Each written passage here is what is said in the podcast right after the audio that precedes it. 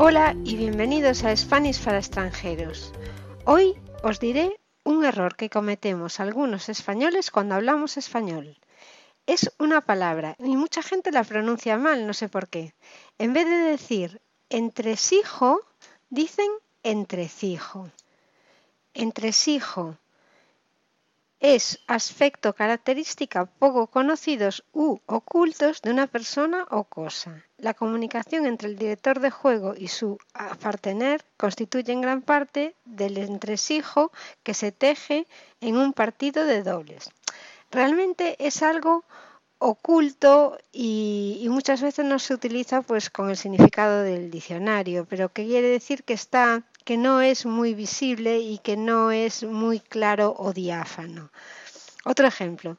Durante unos minutos hablaron de banalidades, hasta enfrentarse con los inevitables entresijos y pormenores del agua. También tiene otro significado que es una parte del cuerpo. Es un repliegue del peritoneo que mantiene en su posición los intestinos, uniéndolos a la pared posterior de la cavidad abdominal. Un ejemplo de una frase sería, el entresijo contiene numerosos vasos sanguíneos y linfáticos. Pues la gente que lo dice mal a veces dice entrecijos. No sé si viene de algún dialecto de que hablan en la o en alguna provincia, pero bueno, la verdad es que es entresijos.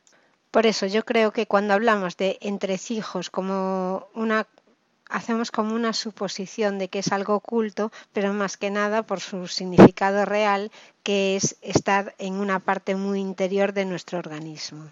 Este es el error que os quería comentar hoy y aunque realmente no es una palabra muy utilizada, sí se usa y además, bueno, pues suele ser eso con ese carácter de hablar de algo que hablas del entresijo de algo, de una cosa un poco oculta. Otra palabra que se parece mucho, aunque no tiene nada que ver, es entrecejo. El entrecejo es la parte que tenemos entre las dos cejas y es una zona que normalmente no tiene pelo, lo que pasa que hay gente que sí se le une una ceja con otra y se dice que es uni entrecejo, o sea que tiene solo una ceja.